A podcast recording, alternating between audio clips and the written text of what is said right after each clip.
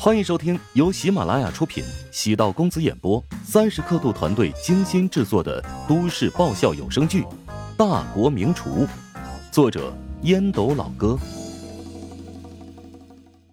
第七百四十五集。大楼的一楼是化妆品、手表、包包，二楼是男装，三楼是女装，四楼是运动品牌，五楼是影院、游乐场以及一些培训机构。六楼则是餐饮。麻雀虽小，五脏俱全。乔治淡淡笑道：“能否让餐馆盈利，还得看楼下品牌入驻的情况。”胡展娇颔首道：“现在的服装鞋包品牌跟以前不一样，不再靠实体店赚钱了。开实体店，更像是一种广告形式。大部分消费者会选择在网上购买衣服。”我们要为加盟的商铺负责，争取通过运营，至少能让入驻的实体店盈利，如此才能长久发展。乔治也认可胡展娇这个观点。胡展娇沉声道：“你真打算搞那个企业食堂项目？”“没错，让写字楼的职业白领能够享受到干净、划算、丰盛、美味的工作餐，是我的计划。不过呢。”我们只会对范围覆盖内的企业提供服务，超出商场覆盖范围外的地方，我们就不能保证了。而且，加盟店不提供外卖服务。没有外卖？没错，现在很多白领的工作餐都是依赖外卖解决。外卖送上门，看似简化了生活，节省了时间，也少了用餐的仪式感。呵呵，你还真喜欢反套路啊！胡展娇嘴上这么说，心里都是暗自佩服。乔治笑道：“ 在这个时代，节奏太快，商业模式很多，想要与众不同，必须要反其道而行之。至交所在的园区有食堂，但是那个味道简直一言难尽，价格也不便宜，卫生状况还频出。如果真的能做到你承诺的那样，肯定能有市场。对了。”高阳跟你啥时候结婚的？前段时间每天给我打洗脚水，然后都会提一嘴。这两天没有继续，估计啊，热情淡喽。乔治愕然的望了一眼胡展娇，这货是在向我炫耀家庭地位吗？高阳会给你倒洗脚水？是啊。哎，我觉得麻烦，每次他非要我泡足三十分钟。不过泡泡药汤挺舒服的。身上会冒热气，一整天的疲劳会完全消失。胡展娇的家庭地位好高啊，太他妈的会装了！哎呀，真后悔开启这个话题。乔治无语，只能说每个人都有自己的幸福。虽然高阳长相性格一般，但在生活上很有情趣。云海科技大食堂经过数十天的筹措，终于迎来开业。作为乔帮主从穷津走出去的第一步，云海科技大食堂承载很多重要意义。如果云海科技大食堂也能够成功，接下来乔治会将模式朝一二线城市推广。比起当初直大食堂开业，现在乔帮主不仅拥有品牌基础，还有充足的资金。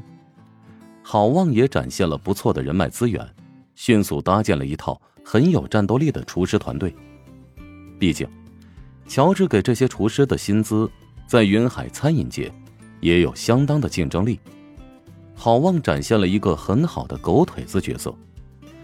从高铁站开始，一直到乔治住进酒店，都提供无微不至的照顾，甚至还委婉的暗示是否需要特殊服务，被乔治给骂得狗血淋头。郝望也不生气。扫了一眼旁边跃跃欲试的周冲，笑道：“要不小周跟我去体验一下？”“谢谢王哥，这几天身体有点虚，就不用你费心了。”周冲虽然异动，但是当着乔治的面儿不敢露出分毫。郝望感慨道：“哎，你才多大呀，就这么虚，还是得减肥啊！想当年我在你这个年龄，人称外滩小马达。”“你少胡扯了。”赶紧回去休息吧，明天准备开业，不能有误。好的，我这就滚回去睡觉。郝望连忙点头，心中暗叹：如果钟氏那个老司机在的话，我就有伴了。乔治尽管嘴上骂着，心里却暗叹：郝望也他妈是个人才呀！虽然我不吃这一套，但绝大多数男人都喜欢这一套啊。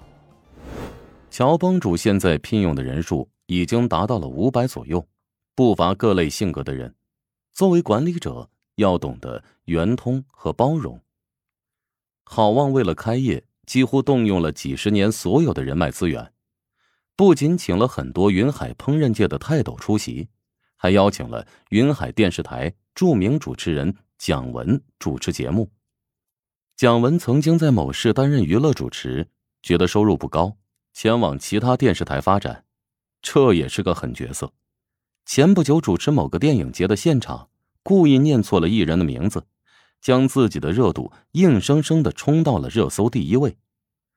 一个主持人竟然会采访艺人的名字念错，形成了强大的讽刺意味，也引起了众人的好奇心。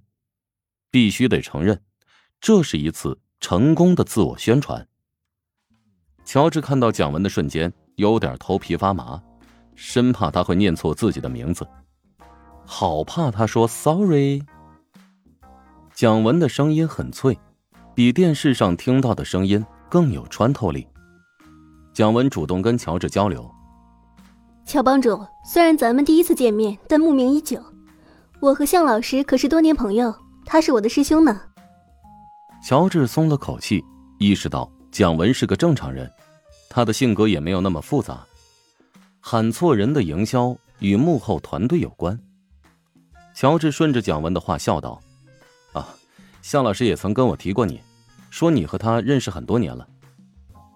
蒋文面带微笑，觉得乔治很礼貌的语气中好像有种距离感。果然跟乔治在综艺表现出来的气质一样，是一个很低调谦虚的人。原本以为是节目组故意设计的人设，真正接触之后才知道那股气质是发自肺腑的。原本想跟乔治多说几句话。套套近乎，没想到乔治眨眼之间跑到别处。这家伙是故意躲着我吗？九点半，剪彩仪式正式开始。好望喊来了麒麟队，锣鼓和爆竹声中，狮子翻滚跳跃，将气氛点燃。蒋文面带微笑。今天是一个值得开心的日子，一直很想去品尝的乔帮主食堂，终于在云海开下第一家店。相信很多人跟我一样等待已久。下面有请乔帮主食堂创始人和他的团队共同剪彩，宣布正式对外营业。五、四、三、二、一。乔治用剪刀将绣球剪下，放入穿着红色旗袍的礼仪小姐的托盘当中。乔治暗自感慨：好望的这一套安排极其花里胡哨，但入乡随俗。云海的餐饮界流行这一套，必须要融入其中。